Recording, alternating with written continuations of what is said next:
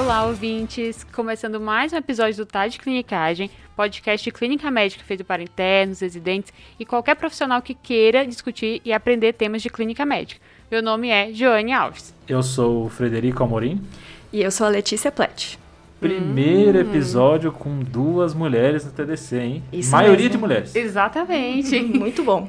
E começando com a Letícia, né? Mais uma colaboradora para o nosso time. Nossa, primeira colaboradora a participar do podcast. Exatamente. Top. Me sinto honrada, hein?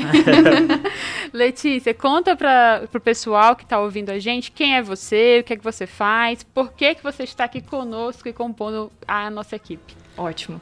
Eu acho que eu vou começar com a última pergunta, né? Eu acho que eu estou aqui porque também sou uma amante da clínica médica.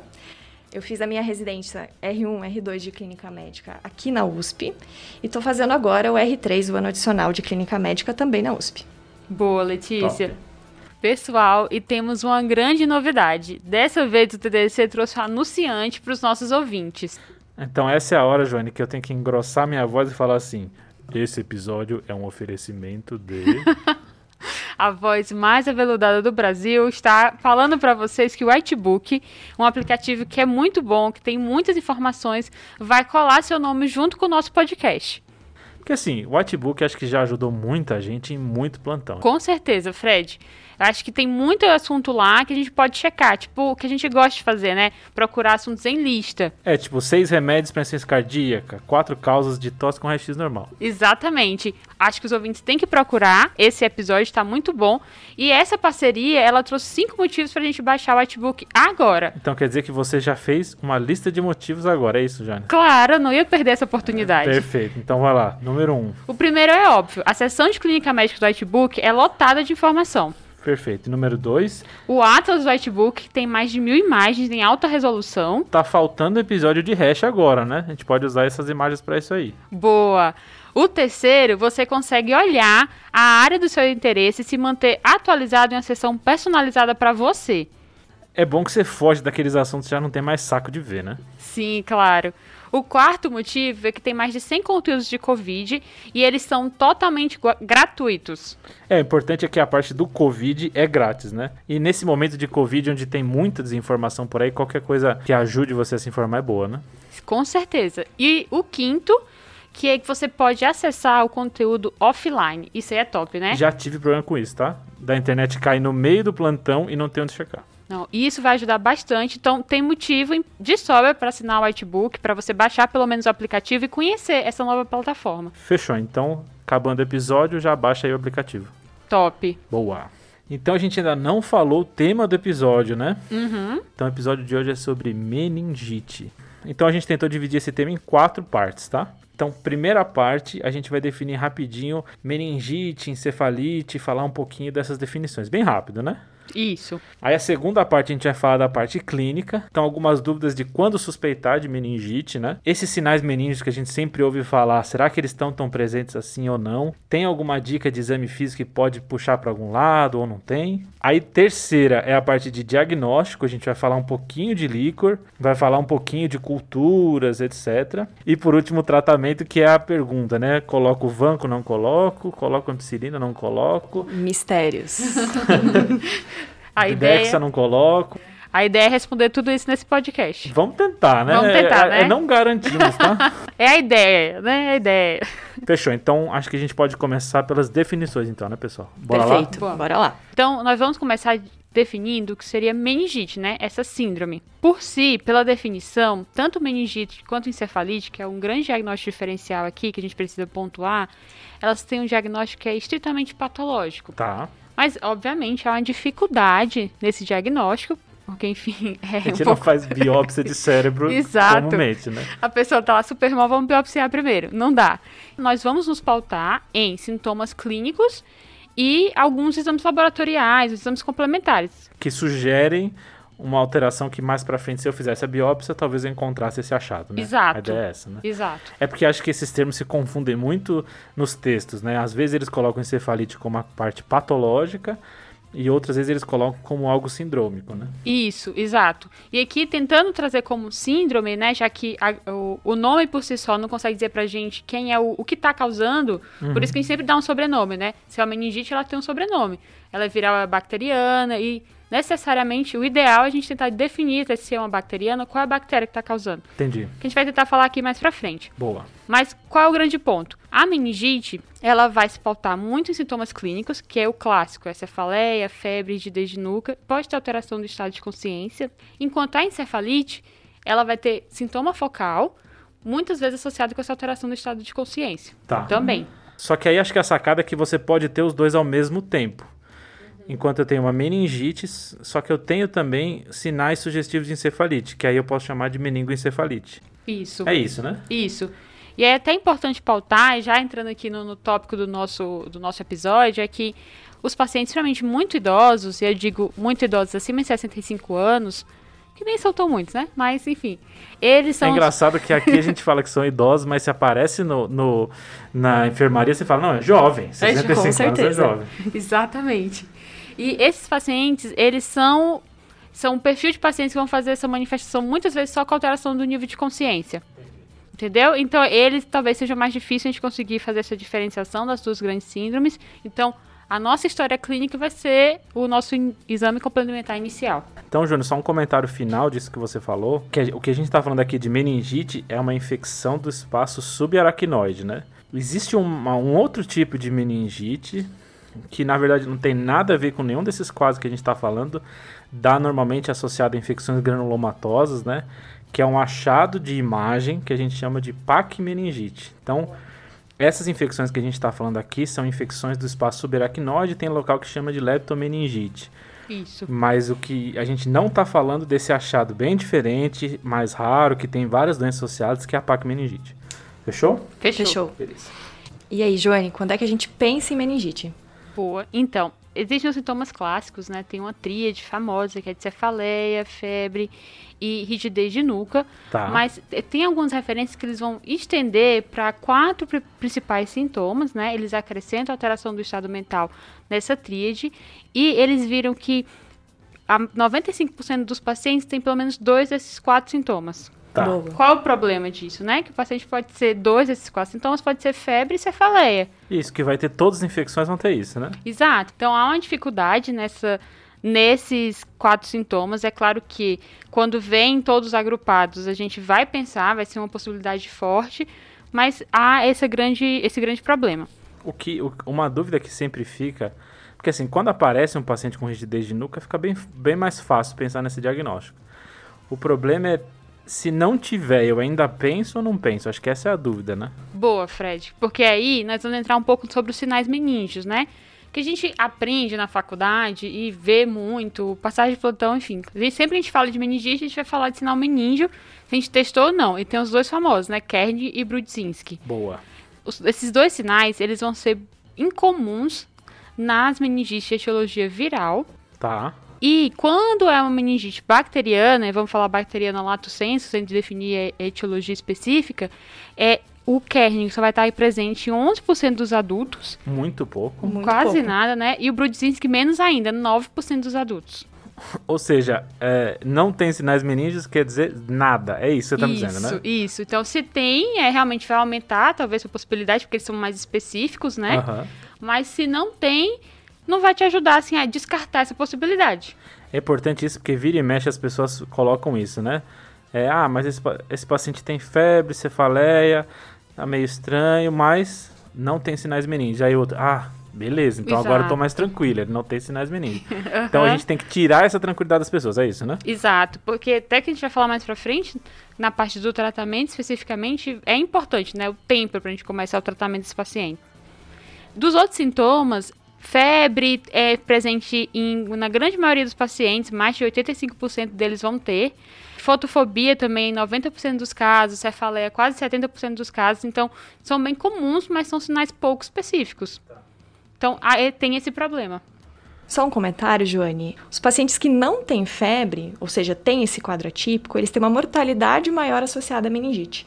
Justamente porque a gente deixa de pensar no diagnóstico. Boa é o paciente que tem a cefaleia alteração do estado mental, né, que está naqueles quatro dentro dois dos quatro sintomas, mas como não tem febre, a gente acaba deixando de pensar nas causas infecciosas logo de cara, né? Tem muito esse, essa ancoragem precoce do diagnóstico. Já que falamos, né, de apresentação clínica, os principais sinais que nós estamos acostumados, vamos falar de agentes, né? A gente tem que pensar. Se eu penso no meningite viral, eu não posso esquecer do enterovírus, Tá. dos herpes vírus, dos arbovírus e em alguns casos, aí já são casos mais específicos, você tem que lembrar de HIV. E o HIV vai entrar principalmente nas, nos casos de meningite crônica, tá? Boa. Guardem essa ideia. Top. Já as meningites bacterianas, tem quatro pessoinhas aí, Garotinhas. quatro garotinhas que a gente vai ter que lembrar. Streptococcus pneumoniae, Haemophilus influenza tipo B, principalmente, Neisseria meningitidis e Listeria, quando a gente vai falar de imunossuprimido. A famosa listéria, né? Isso.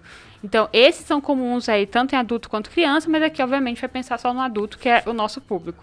Fechou. Então, Joane, desse que você falou, acho que o mais comum de todos é o pneumococo, né? Isso. Que é, é pra- comum pra tudo, né? É, é, exatamente, exatamente. E o problema, né, Joane, é que não tem muito como diferenciar é, pelo exame físico entre as etiologias, né? Então, a gente já comentou que já é difícil suspeitar. Então, você falou alguns, alguns sintomas que são bem gerais, cefaleia, é, febre, alteração do estado mental, mas isso é muito inespecífico, né? E aí, para diferenciar entre as etiologias, aí talvez seja um pouco até mais difícil. Mas pensando assim, no primeiro pneumococo, acho que talvez a história de uma doença, uma sinusopatia prévia, lembrando que você pode ter uma sinusite que pode complicar com uma meningite, né? Fred, mais uma observação: pacientes com fístula licórica também têm maior incidência de pneumococo. Então é algo para ficar aí na nossa cabeça também. Top. Boa. E aí, depois disso, né? Das outras etiologias bacterianas, aí ainda tem a meningocócica, né?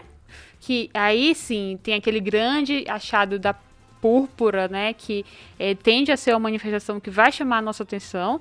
Só que o que é importante é que a púrpura sim marca bem a, meningo, a meningite meningocócica, mas o exantema maculopapular mais difuso não vai conseguir diferenciar se é uma meningite viral de uma bacteriana. Entendi. Então, se tiver, obviamente, com uma púrpura, eu puxo talvez mais para uma meningococcemia. Isso. Agora, se for só um exantema, aí pode ser um monte de coisa, né? Isso, até porque a gente está considerando que a arbovirose está nesse jogo, então imagina aí se não é uma dengue, né?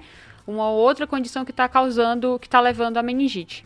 É, é legal isso que você falou, porque aqui a gente consegue diferenciar a- a- as doenças por meningococo em três em geral, né? A meningite, a meningococcemia e a meningite com meningococcemia, né? Isso. Então, o paciente pode ter só meningite sem a meningococcemia, sem os sinais sistêmicos de meningite, mas esse, esse paciente que, que tem a púrpura é o paciente que a gente está imaginando que tem os dois, né? Tem a meningite com meningococcemia, né? Exatamente. E, por fim, a gente tem que pensar sempre no tempo, né? Que é o tempo de apresentação. Aqui nós estamos pensando muito no paciente que é agudo, Tá. aquela evolução de horas a no máximo dias. E eu digo dias aí, no geral, é menor do que um dia. Tá. No geral, são quadros mais graves, né? Se for chamar a atenção, principalmente nos casos das, das meningites bacterianas. Já as meningites crônicas são aquelas que têm uma apresentação que dura aí mais do que quatro semanas, né? Pelo menos quatro semanas. E aí, a gente vai pensar em quatro grupinhos aqui principais. É bem maior a possibilidade, mas a gente pensar assim, o que eu não posso esquecer é meningotuberculose, Top. fúngicas, principalmente criptococose, Legal. sífilis e por fim entram algumas causas não infecciosas e que aí pode entrar vasculite, mas também eh, lembrem do HIV nesse caso, né? É legal que você falou essas, João, porque as duas primeiras, né, cripto e, e meningo TB, a gente, tá, a gente vê mais associada a imunossuprimidos, mas lembra que a sífilis, a neurosífilis precoce, né, a neurosífilis do, do tipo meningite, meningovascular, não precisa de imunossupressão para acontecer, né? É uma manifestação de sífilis secundária que não, o paciente não precisa ser imunossuprimido para apresentar. Boa. E por último, a gente tem a famosa Listeria monocytogenes, né? Isso. que acho que a gente vai pensar em alguns, alguns, algumas situações específicas, né?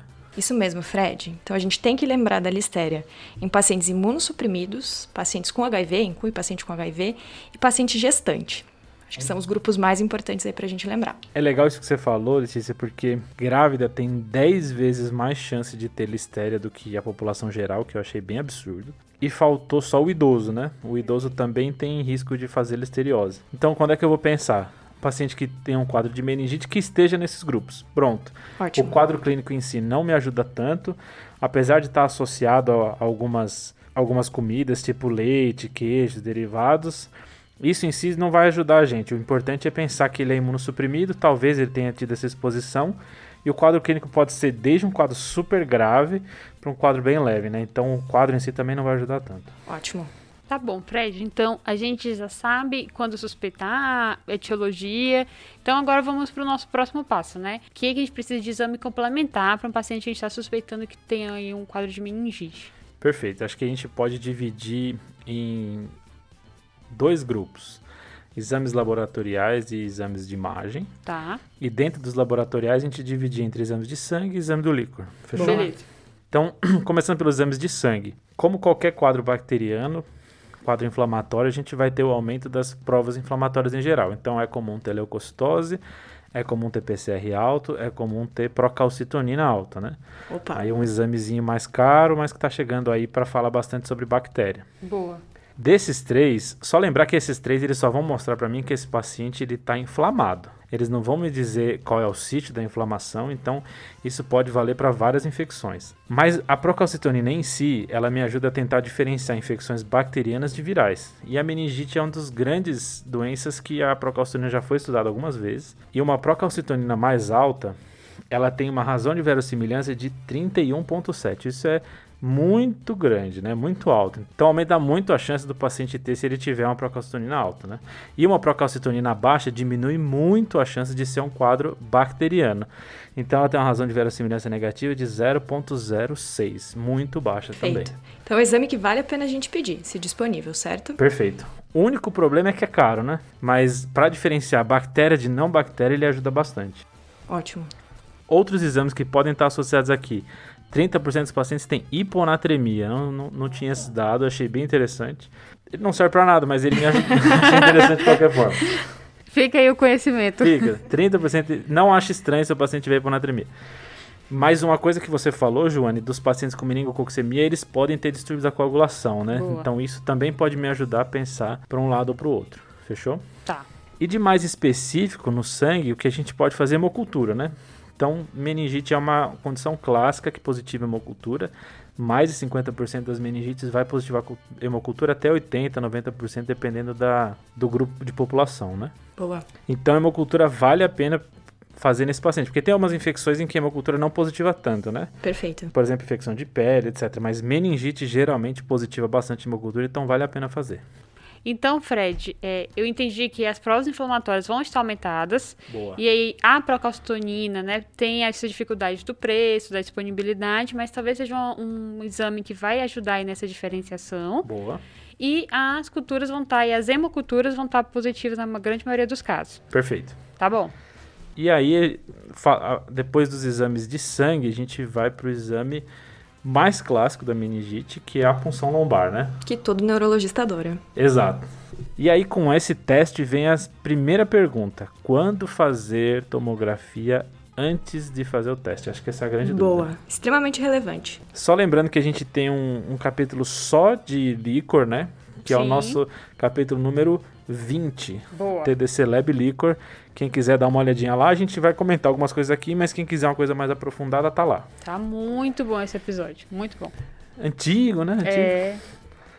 Então, assim, na verdade, a- o grande risco da gente fazer a punção lombar num paciente é a gente facilitar uma herniação. Tranquilo, né? Nossa. Sossegado. É só apenas Isso. herniação, né? Tranquilinho. Mas existe então várias descrições mais antigas da- de herniação pós punção licórica. A ideia é a gente avaliar alguns dados do paciente que sugerem que ele possa ter mais risco de ter uma, uma herniação. Boa. E aí, nesse paciente que tem mais risco, eu faço uma toma para checar. Se Beleza. o paciente não tem tanto risco, aí, que nem você falou, Brasil, né? É. As referências que eu peguei, elas listam pelo menos seis coisas pra gente dar uma olhada, tá? Boa. Então, primeira coisa, se esse paciente é imunossuprimido, Então, esse paciente tem risco de ter algumas lesões em massa de sistema nervoso central, que, que fazem efeito de massa, e que aí, se você fizer a punção lombar, pode facilitar a herniação. Boa. Segundo, histórico de alguma massa no sistema nervoso central, ou AVC, ou alguma infecção do, do sistema nervoso central, mesmo não no imunossuprimido. Terceiro, se o paciente teve uma convulsão na última semana. Quarto, se ele tem papiledema. Quinto, se ele tem alguma alteração de nível de consciência. E sexto, se ele tem algum sinal focal. Então, esses seis, se ele tiver algum desses positivo, ele vai para tomo. Se ele não tiver nenhum, pode ser que eu possa fazer a, a punção e não aconteça nada, né? Boa. O, o famoso seguir o baile. Isso, segue o baile. E aí, Fred, o que é importante a gente observar no líquor? Vamos falar primeiro do que a gente vira e mexe esquece de pedir, talvez seja um dos mais importantes, Boa. que é o lactato. Então, assim, hum, Tem coisa aí, né? Aí, aí tem coisa. o lactato, comparado com celularidade, com glicose, com proteína, ele é o melhor que me ajuda a diferenciar entre bactéria e vírus. Caramba. Então, assim, por que, que a gente sempre quer diferenciar bactéria e vírus? Porque as outras condições são bem mais raras, né? Então, a Joane comentou de meningo TB, neurocífilis, etc. Essas coisas são bem mais raras. Então, eh, geralmente fica entre esses dois mesmo. Se eu quiser diferenciar bacteriano de viral, o melhor é o lactato. Já foi comparado, então, tem meta-análise falando. E qual que é o corte que a gente usa? 35 miligramas por decilitro, ou se você é do, do pessoal que usa milimol, 3.9 milimol. Então, acima disso, eu vou pensar em bacteriano, tá? Tá.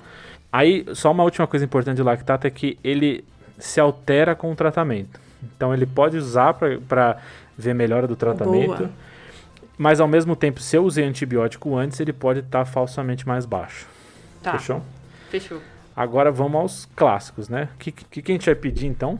Celularidade diferencial, Proteína no líquor. glicose. E acho que é isso, Acho né? que é É, é, acho que esse, esse que é o principal, né? Tá. Então, como é que é o geral desses exames no paciente com meningite bacteriana? Então, ele vai ter geralmente número de leucócitos de mil ou mais, Boa. Sendo que esses leucócitos geralmente vão ter um predomínio neutrofílico, né, de polimorfonucleados, normalmente acima de 80%.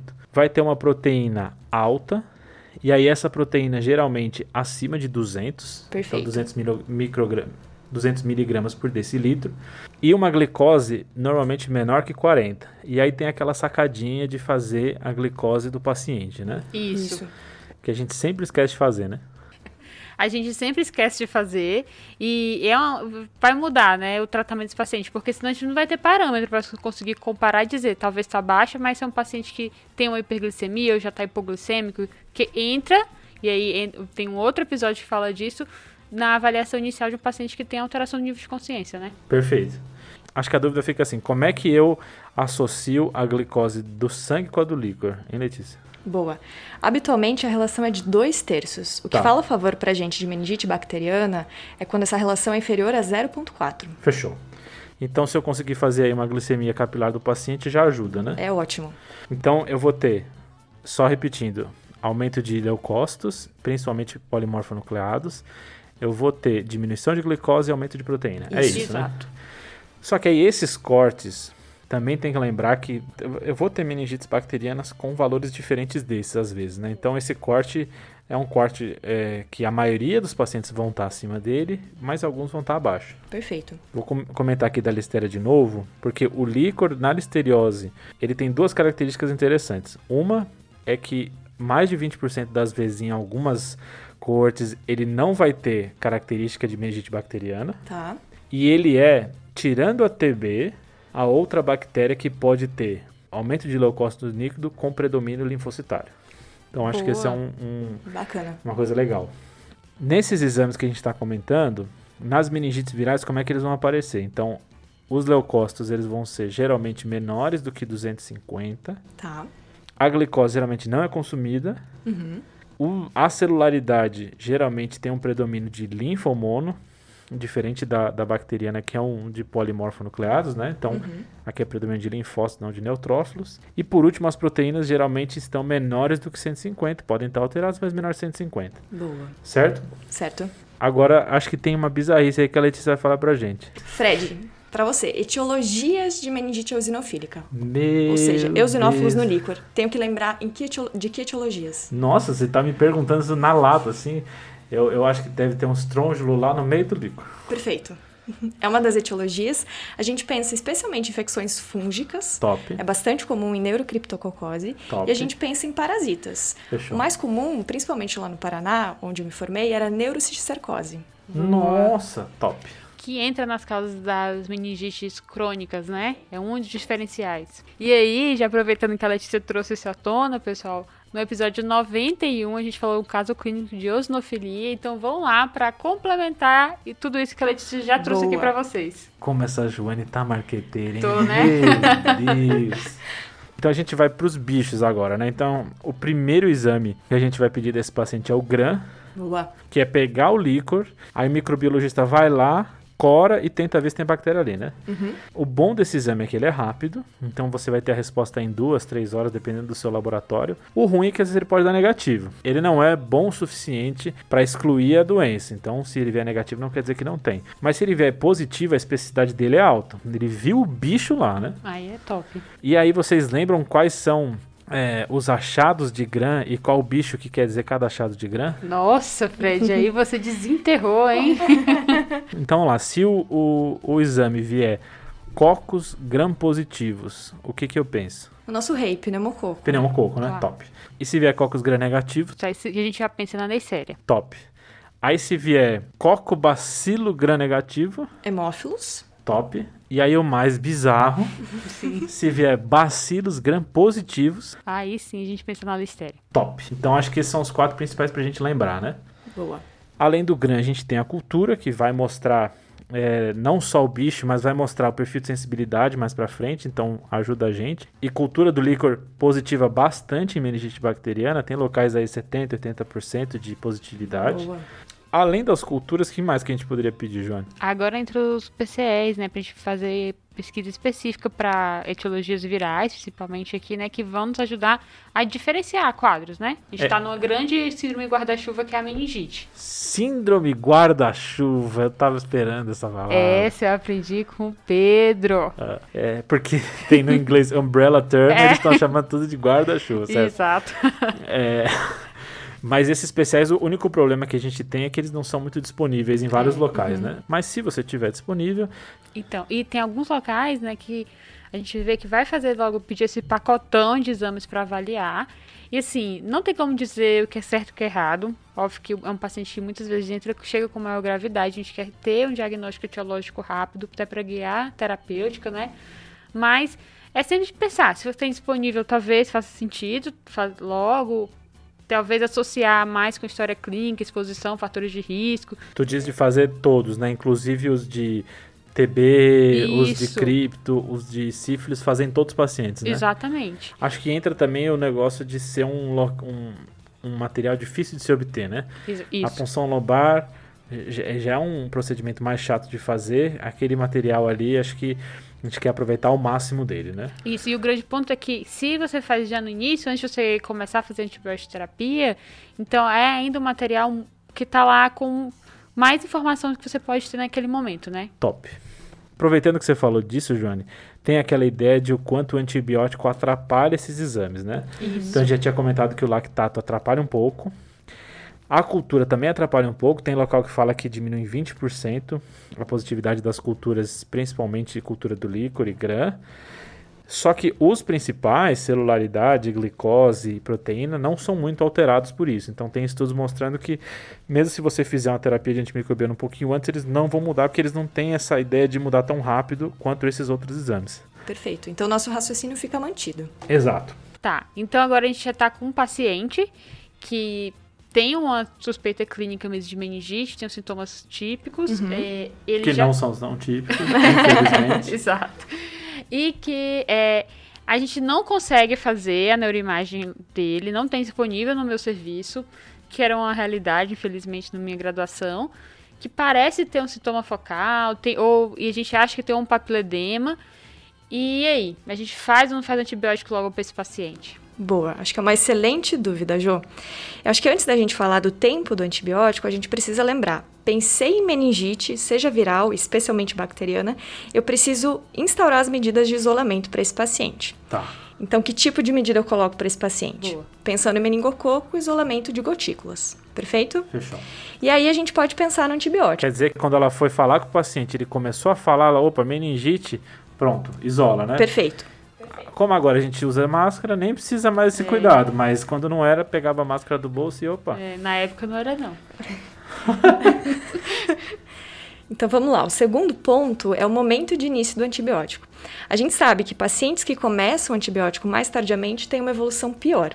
Boa. Então, o que a gente faz? Tem duas estratégias diferentes. Então, no geral, tenho dois pacientes. Aquele paciente que vai precisar da neuroimagem. Tá. Nesse caso, eu coleto as hemoculturas e já inicio o antibiótico. Boa. Não espero coletar líquor, não espero fazer exame de imagem. Tá. E o segundo ponto é o paciente que não vai precisar do exame de imagem. Nesse caso, a gente consegue coletar o líquor um pouco mais rápido. Então, coletamos líquor, cu- cultura e logo em seguida entra o antibiótico. Tá. E se for demorar de alguma forma esse líquor, eu vou entrar com antibiótico Perfeito. mesmo assim, né? Perfeito. Tá, então o meu paciente, esse que eu descrevi, é o paciente que eu vou coletar a hemocultura, já que eu não consigo fazer a neuroimagem, começa o antibiótico e é isso, né? É o- Perfeito. é o melhor cuidado que eu vou oferecer pra ele. Exatamente. Tá. E aí vem o segundo ponto. Que antibiótico iniciar? Isso. Cara, essa é a maior dúvida do planeta. Porque assim, ceftriaxone, ah, ok, todo mundo vai pôr. E, e põe mais alguma coisa ou não? Acho que essa é a grande dúvida. Essa é a grande dúvida. Então vamos lá. Ceftriaxona já está definido. 2 gramas de 12 em 12 e a gente precisa de uma dose um pouco maior para penetrar no sistema nervoso central. Boa. Certo? E aí a dúvida está em relação à vancomicina. É Eita. assunto polêmico. Ih, meu Deus. E aí a gente se depara com duas recomendações. Quando a gente olha para as recomendações dos Estados Unidos, Tá. ele recomenda utilizar a vanco nas situações em que eu tenho uma resistência de pneumococo superior a 1%. Perfeito. E aí o que eu vou te responder é assim. A gente nunca sabe essas porcentagens. Putz, no meu hospital não sei, não tem nenhum controle. Como é que eu faço no Brasilzão? Boa. Então a gente tem alguns dados do sistema Cireva que mostram pra gente a incidência desse pneumo resistente. Os últimos que a gente tem aqui de 2017 tem uma incidência de 1.98. Então acima desse 1% recomendado pelo UpToDate, por exemplo. Então o que a gente pode deixar de recomendação pra galera? Eu tô esperando o episódio só pra essa frase que vai vir agora. Gente, O Fred está aqui ansioso, quase não está conseguindo sentar. de tão ansioso.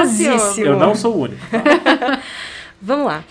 Então, Fred, eu acho que a gente não tem uma resposta muito precisa para isso. Tá. né? O que a gente tem que levar em consideração é que realmente essa taxa de pneumococo resistente aqui no Brasil, ela supera esse 1%. Tá. Eu acho que o mais importante É um pro- número mágico, né? é um número mágico, exatamente. Eu um lembro de, da- de Itu, que em locais era 15, a gente não usava quando era mais que 15%. Meningite eles estão considerando esse 1% da cabeça, né? Perfeito, perfeito. Eu acho que é, o que é válido é para cada local a gente checar com o CCH o esquema que é prescrito. Boa, porque às vezes tem Já. protocolo local, né? Perfeito. Que já introduz vanco junto com, cef com por exemplo. Então, a resposta que a gente vai dar é que a gente não consegue dar uma resposta, né? Perfeito. Desculpe, ouvinte, mas a gente não ouvintes. conseguiu essa É. resposta. Mas é mais porque a gente não tem esse dado suficiente, no, bom o suficiente no Brasil para dar essa recomendação Exatamente. estrita, né? E talvez mude de região para região também, né? A gente é, um- Exato. nós somos um país enorme, então é, é difícil dar uma orientação única para um país tão grande. Então acho que a gente pode falar que essa é a taxa de resistência que a gente tem. Uhum. Decida aí, é isso? É isso. É mais ou menos CCH. Chama CCH, tá bom. Então vamos lá. Lembra que a gente comentou dos pacientes que têm fator de risco para listéria? Tá. Né, que são os pacientes imunossuprimidos, gestantes e pacientes com mais de 50 anos, Boa. né, os nossos idosos. Nesses pacientes, a gente precisa iniciar ampicilina. Top. né? A dose que a gente usa é de 2 gramas de 4 em 4 horas. É Combinado? legal essa história porque é estranho essa, essa combinação, né? Ceftriaxone e ampicilina. Uhum. Mas é porque a listéria é resistente a cefalosporinas, né? Por isso que a gente tem que usar Perfeito. a ampicilina junto, né? Acho que essa é a ideia. Então, nesses pacientes que você falou, então pacientes gestantes, idosos e imunossuprimidos, a gente não só vai entrar com ceftriaxone, vanco talvez aí, Uhum. Polêmica. já- polêmica e ampicilina, é isso, né? Perfeito. Fechou. Exatamente. A gente tem um ponto adicional para os pacientes que são imunossuprimidos. Top. né? A gente sabe que esses pacientes podem e têm uma maior frequência de infecções por ba- bacilos gram-negativos, Tá. especialmente pseudomonas. Nesse sentido, para tentar cobrir essa bactéria, muitas vezes a gente, ao invés de usar ceftriaxona no esquema, utiliza cefepime e às vezes até meropenem. Fechou. Boa. Então, só ampliando um pouco mais o espectro do Perfeito. paciente, né? Isso mesmo. Tá, você me falou os esquemas principais, mas como é que eu vou manejando isso? Tiro, coloco, mudo, como é que é isso? Perfeito. Conforme vão saindo os resultados, por exemplo, GRAM e culturas, a gente vai ajustando a antibiótico terapia. Perfeito. Então a gente sabe pelo GRAM qual é o bicho mais provável e qual antibiótico vai cobrir. Fechou. Tá certo? Eu acho que um dos grandes dilemas é quando o GRAM não apresenta nenhuma alteração e quando a cultura vem negativa. Ah, meu Deus, aí É. deu ruim. Aí né? é um outro problema, além da Muito vancomicina. ruim, É, nesses casos, o que a gente faz? Se a gente tem uma clínica sugestiva e alterações do líquor, do padrão do líquor, que sugerem meningite bacteriana, a gente mantém a antibiótico terapia. O up-to-date Isso o até- cara melhorou, né? Tem isso Perfeito, também, né? perfeito. Melhorou? melhorou, segue jogo, É. tá certo? O up-to-date ele traz pra gente alguns fatores que favorecem a manutenção da antibiótico terapia nesse caso de paciente, que não Tá. tem nem crescimento de cultura e nem evidência de bactéria no grão. Então vamos lá. Fatores que favorecem a manutenção de antibiótico, Tá. mesmo sem cultura e mesmo sem grão. Paciente de mais idade, com mais de 60 anos de idade, que tem exposição ao uso de drogas injetáveis ou algum tipo de imunossupressão. Tá. No exame físico, que fala a favor de meningite bacteriana, é um Glasgow menor do que 15, presença do rash, que a gente comentou lá no começo, e algum déficit focal, do tipo afasia, déficit motor e defeito de par craniano. Tá. Nesses pacientes, é prudente a gente manter antibiótico. Esses são os pacientes que estão fazendo a meningoencefalite, né? Um Sim. quadro um Perfeito. pouco mais grave, né? Exatamente. E os achados de líquor, né? Uma glicose menor do que 45, uma proteína superior a 100 e leucócitos no sangue acima de 12 mil. Esses pacientes têm um conjunto de coisas que nos levam a pensar ainda em meningite bacteriana, Sim. apesar de nenhum agente. Você vê que nesse ele põe o corte lá embaixo da bacteriana, né? Sem de leuco ele já. Perfeito, isso mesmo. Então isso que você resumiu foi aquele paciente que é, eu não fechei para bacteriano com culturas, quando que eu mantenho antibiótico ou não, né? Isso, exatamente. A presença de qualquer um desses a gente mantém antibiótico. Então a gente já sabe que a gente pode começar, né? Essa Taxona a gente já conhece, talvez Vanco, considerar esses outros grupos. Mas a outra dúvida que fica é quanto tempo a gente vai tratar esse paciente, né? Quanto é, qual é o tempo ideal? Boa. Boa. Isso depende bastante da infecção. Né? A gente sabe que infecção por Streptococcus pneumoniae, o nosso tratamento é um pouco mais ampliado, de 10 a 14 dias. No caso de infecção Eu por gosto quando eles põem esse intervalo. Porque É bem assim, amplo, né? joga na sua cabeça o que você acha entre 10 e Aí 14. você olha o paciente, tu melhorou bem, aí talvez 10. É isso, é Esse bem isso. não Mais tá- ou não foi menos. mais lento, vou estender um pouquinho. É bem isso, vai É ser isso aí. Nos casos de meningite por meningococo hemófilos, a gente opta por tratamentos mais curtos, né, em torno de 7 dias. O problema é quando a gente tem listéria ou micro-organismos de algum grau de resistência ou bacilos gram-negativos. Nesses casos, a gente opta por tratamentos ainda maiores, em torno de 21 dias. Oh, meu Deus. Aí você comentou de vários antimicrobianos e você já salientou isso, mas acho que dá pra falar de novo que sempre quando a gente tá falando de meningite, a gente tem que ver dose específica das drogas para meningite. Perfeito. Porque algumas, várias drogas vão alterar, porque por ser sistema nervoso central, a questão de, de penetração, etc. Então, tô frente a uma meningite, vou checar a, a- a dose das medicações. Né? Perfeito. Nossa, Fred, muito bom isso. Porque não é uma rotina, né? A gente acaba deixando passar, acostumado com dose padrão de droga, e isso passa, a gente esquece. Um grama 12 em 12 nossa, fechou, né? Nossa, nem fala. E aí, pessoal, vocês não estão sentindo falta de nada nesse nosso esquema? Falamos de vanco, de ampicilina, Fred, Letícia deu aqui um puxão de orelha na gente, né? Aquele corticoidezinho, né? Acho que é isso que ela quer, aquele Falta, cheirinho. sempre precisa, né? A Sempre precisa. dexazinha. É boa. Vamos lá. Então, quais são as recomendações para a gente usar a dexametasona? Então, vamos lá. A Sociedade Americana de Infectologia recomenda para a gente utilizar a dexametasona em todos os casos que eu suspeito de meningite por pneumococo. Fechou. Só que isso é difícil, certo? A gente não Demais. consegue diferenciar. Então, o melhor é a gente prescrever dexametasona para todos os pacientes em que a gente suspeita de meningite bacteriana. Tá. A Combinado? gente prescreve primeiro e vê depois o que que era, né? Perfeito, exatamente. E qual é o momento da prescrição da dexametasona? Top. Também tem essa diferença. Então a gente faz habitualmente alguns minutos antes do antibiótico Legal. ou junto com a primeira dose. Tem dosezinha aí pra gente da Dexa? Temos, temos dose de Dexa. A dose varia conforme o peso. 0,15 miligramas por quilo, de 6 em 6 horas. Tá. E habitualmente a gente vai manter por 4 dias. Só que a gente só mantém por esse tempo nos pacientes que a gente tem evidência de infecção por pneumococo. Então a gente inicia, Se vier qualquer outro bicho que não lembre pneumococo, a gente retira. Deixa eu ver, Letícia. Ó, então eu cheguei ao meu paciente, a minha mesma paciente, né? Vou começar antibiótico, porque eu não vou conseguir fazer a neuroimagem dela. Perfeito. Coletei cultura. E aí, quando sair o resto dessa cultura, eu vou decidir se eu vou manter ou não, dependendo do bicho que vai crescer lá. Exato. Beleza. Então, no momento da cultura, eu vou decidir antibiótico e corticoide. As duas coisas vão, vão ser no momento do resultado da cultura, né? Exatamente. E às vezes com o GRAM a gente consegue antecipar essa decisão também. Boa. E pra que que é isso mesmo, hein? Essa dexazinha aí. Boa, bem lembrado. então vamos lá. O benefício da dexametasona foi comprovado em meningite por pneumococo e foi às custas de uma redução. Teve até de mortalidade, mas de complicações neurológicas. Tá. E a principal associada é a redução de complicação de perda auditiva. Aí ele diz só tem aí uma divergência de diretrizes, né?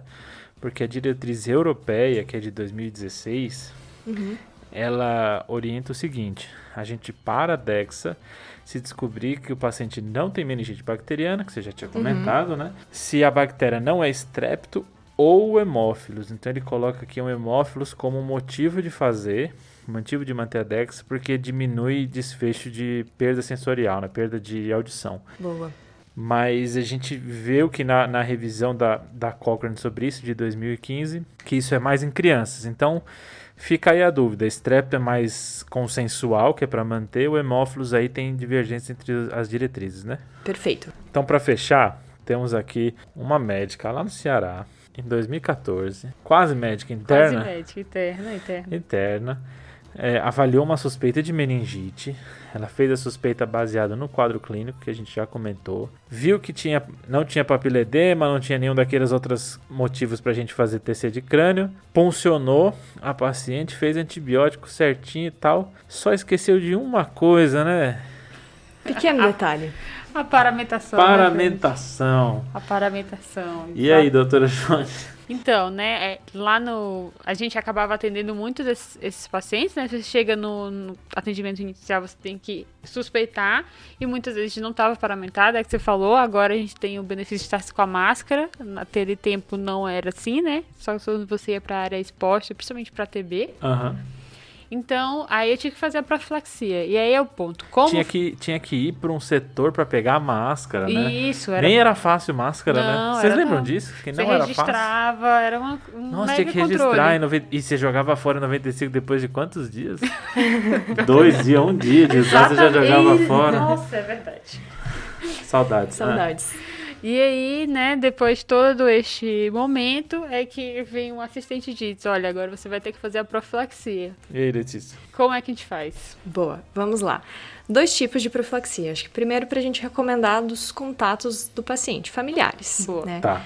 A gente recomenda para os contatos de pacientes que tiveram meningite meningocóxica e que foram contatos próximos. É um pouco difícil a gente definir isso, certo? Mas habitualmente são pessoas que permanecem ou que permaneceram com o paciente por mais de 8 horas a uma distância que ele considera de menos de 3 pés. Ou seja, algo próximo. É, todo mundo da casa, né? Todo no mundo final da casa. isso, né? Resumindo, todo mundo da casa. E tem os profissionais de saúde. Para profissionais de saúde, é recomendado para aqueles que tiveram atividades com exposição a gotículas. Então, é a físio que aspirou o paciente, o médico que entubou o paciente e que não estava usando proteção e nas primeiras 24 horas do início do antibiótico. Combinado? Fechou. E o que, que a gente pode usar de antibiótico? O que a gente pode usar de esquema? Ciprozinha, né? Perfeito. Cipro dose única, 500 miligramas. Foi isso. Outra alternativa, acho que não tão fácil, é a ceftriaxona 250 IM, Doída. doída, exatamente. E outra opção seria a rifampicina, na dose de 10 miligramas quilodose, máximo de 600 miligramas, que a gente faria de 12 em 12 horas e manteria por dois dias. Impossível de encontrar. Então vai ficar ciprozinha aí. Dose única, oral, Mas aí, tu tá falando de meningococo, né? perfeito. Então, pra pneumococo, listéria e para hemófilos, eu não precisaria fazer isso. Habitualmente não. A gente tem um pequeno problema com hemófilos, que é quando a gente tem crianças com menos de 4 anos não vacinadas no domicílio. Mas aí é algo mais para questão da pediatria, né? Não tanto aqui pra gente. Aqui não falamos de criança. A gente falou de grávida rapidinho assim, mas criança não. E ele, você falou de profilaxia, só lembrando que a meningite é uma das poucas infecções bacterianas que a gente tem vacina, né? Na Boa. verdade, para esses três principais agentes, a gente tem vacina para os três. Bem lembrado, Então Fred. tem vacina de pneumococo, tem vacina para Neisseria e tem vacina para hemófilos, né? Aí só lembrar que é, algumas dessas vacinas têm indicações especiais, né? No, então dá para checar nos manuais de centro de referência imunobiológica, os famosos CRIs. Isso. Mas tem alguns que chamam a atenção que a gente nem mencionou no episódio, mas que são- é legal de lembrar, que são os asplênicos. Então, os asplênicos têm mais risco de ter pneumococcemia, meningococcemia e existe hemófilo... Vocês entenderam, vocês entenderam. Hemófilo no sangue, vocês entenderam. É, assim como quem de- tem deficiência do complemento e quem usa o ecolizumab. Boa. Mas aí tem vários outros, né? HIV, transplante, etc. Todos esses têm mais risco de ter infecção grave por esses bichos. Tá. Fechou? Então, se o seu paciente talvez se encaixe nisso, dá uma olhadinha no, no manual ou encaminhe ele para o CRI. Boa. Fechou? Fechou. Então acho que é isso, né, pessoal? Acho que fechou o episódio. Boa. Boa. Já deu para falar um pouco de meningite aí, principalmente meningite bacteriana. Agora vamos para os desafios. Boa. Bom, vamos. Vamos responder da semana passada, né, Fred? Exato. O João vai dar essa resposta pra gente. E aí, pessoal, o desafio da semana passada então foi qual a sincronia que está associada com o uso de mais sedativo, né? A gente faz mais sedativo, essa sincronia aparece mais. No caso, é o disparo reverso, uma sincronia ainda pouco compreendida, mas que se apresenta mais em pacientes que fazem o uso de alta dose de sedativos aí no contexto de ventilação mecânica. Então, fica ligado. Valeu! Boa, João, boa. Quem deu essa resposta foi a mesma pessoa que acertou o desafio passado. Foi o Matheus de Oliveira Andrade, que é da UNB. O cara tá só acertando. Boa, Matheus. Boa, Matheus. Bom, pessoal, o desafio dessa semana é bizarro, tá? Avisada, né? É, eu não achei um melhor. Então, assim. Foi um colega meu, o Luiz Osório. É um psiquiatra hoje em dia, mas fez graduação comigo. E quando ele tava lá na UCLA, ele viu esse caso. Internacional o desafio. Internacional, isso. Então você está em Los Angeles. e você vê um caso de uma mãe com uma meningite e cresce um gram negativo Hum, na no, no gram. Não cresce, você vê um gram negativo no gram. Isso. E a filha dela também tem a meningite, que também aparece um gram negativo no gram. Informação importante, Fred. É. O, o que elas têm de estranho e que ajuda você a saber qual é o bicho nesse caso é que elas têm em casa dois dragões de Komodo. Apenas. Usual. Usual. Então ela tem dois lagartos em casa. Qual que é esse bicho? Boa. Boa. Acho que essa é a. Acho que essa foi a maior brisada que já teve até agora. Acho que foi essa. Então, duas pessoas com meningite por um gram negativo que tem um dragão de Komodo em casa, qual é o bicho que você pensa? Acho que é isso. E aí, pessoal, agora a gente vai pros salves, né? Letícia, estreante do episódio, tem um salve pra fazer, né? Boa. Salve para os R3 de Clínica Médica da USP. Um abraço, pessoal. Um abraço, pessoal. Boa! Quem faz R3 é corajoso. Né? Não, brincadeira, top. Meu salve vai pro Sérgio Simões. Ele é R1 de clínica médica lá em Fortaleza, no mesmo hospital que eu fiz residência, Boa. Valdemar Alcântara. E ele disse que eles sempre usam o nosso podcast como referência para discussões. Sempre que é um tema que eles vão discutir, que tem um episódio, alguém manda no grupo dos residentes para eles ouvirem e levarem esse conteúdo para discussão. Top, top. Muito legal, né? Então, Muito legal isso. um, um abraço para todo mundo, especialmente para os chefes. E aí eu tenho que fazer um parênteses aqui, viu, Fred? Com Faz. licença, Fred, com licença, Letícia. Pro Dr. Christopherson, Dr. Fabrício e doutora Lenora, tá bom? Um abraço, pessoal. Boa. Boa. E o meu salve vai para Gabriela Mastella. É uma residente de geriatria do Hospital São Paulo. Foi minha R- durante é, a, a residência de clínica. Sofreu comigo durante os estágios de pronto-socorro. Agora ela é colega do, do Rafa na geriatria. A gente tá devendo há muito tempo esse salve para ela, então um grande salve, um beijo, Gabi. Beijo, Gabi. Então, só para finalizar, além de ouvir o podcast, vale a pena se inscrever no podcast, né? Se você puder fazer um comentáriozinho ou fazer uma avaliação também, ajuda a gente. Principalmente na Apple, tá, pessoal? Não, que é uma plataforma que a gente tá querendo também ter mais avaliações lá. Então, se puderem, façam lá esse papel. Boa. É, a gente tá entrando mais forte agora no YouTube, né? Então dá Isso. uma olhada no nosso canal no YouTube. Tem também nosso Twitter, que também tá crescendo bastante. A Letícia Boa. tá bem ativa lá, né? Opa! Faz parte da equipe do Twitter. E por último, o Instagram, né? O, o- o bom e velho Instagram. Exato. Então, acho que é isso, né? É isso. isso. Acabou, né? Fechou? Fechou. Fechou Valeu, então. falou, falou. Valeu, falou, falou, falou. Esse podcast tem como objetivo educação médica. Não utilize como recomendação. Para isso, procure seu médico.